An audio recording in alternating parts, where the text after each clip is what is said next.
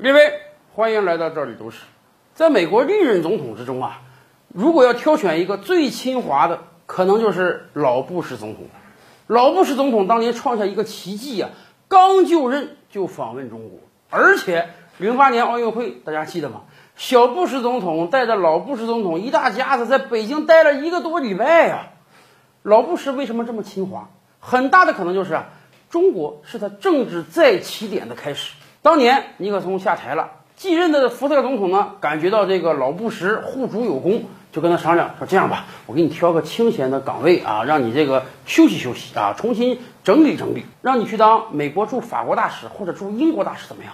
要说英国、法国那个时候是跟美国关系最好的国家啊。能到这种国家当大使，一方面说明你这个政治分量够，另一方面这也是个美差优差。哎，但是老布什说不不不，这俩国家我觉得没啥意思，对我政治生涯没什么挑战，我选择去哪儿呢？我选择去中国。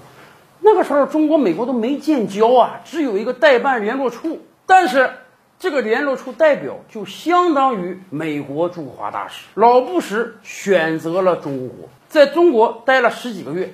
他深深地了解了中国。老布什一来，当时北京市民就送他一个称号，什么呢？自行车大使。以往的美国大使也好，各国大使也好，人家是坐着这个豪华的轿车的啊，从这个使馆出发到别的地方办公，而且一般都是深居简出的，不怎么出来的。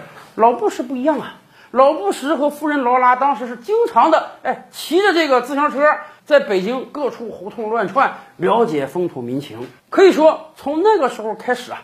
老布什就是深深地了解了中国，而且老布什跟中国历代领导人都有很深的私人交往，甚至还有人说啊，毛主席当时对老布什有一个预言，这是怎么一回事呢？虽然是驻华大使，但是啊，跟最高领导人交往的机会也有限。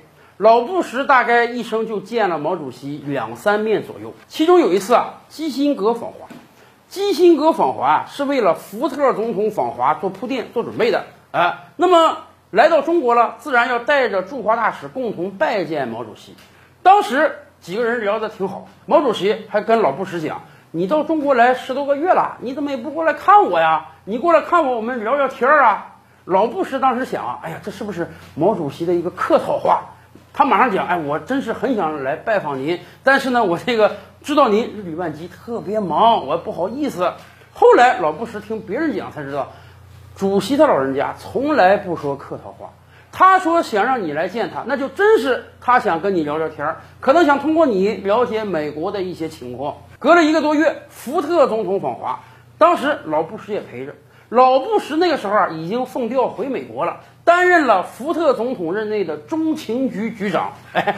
中情局这个词儿，说实话，在那个年月，很多中国人听起来那就是间谍头子。但是毕竟人家之前是驻华大使，所以跟着福特总统一块访华，又一次见到了毛主席。主席他老人家当时就半开玩笑的跟老布什说：“哎呦，听说你回国之后高升了，很好啊！我看你这个人不错，你将来啊能当美国总统。”当时在座的人可能都觉得是个笑谈，然而谁都没想到，过了十几年，老布什。真的成为了总统，很多人细想这段经过啊，大家觉得主席洞察力敏锐啊，他不是一个随便跟你开玩笑的人。说我见到一个生人啊，就像小孩满月酒一样，我说你这个小孩长大一定能当大官，能赚大钱，不是这样的。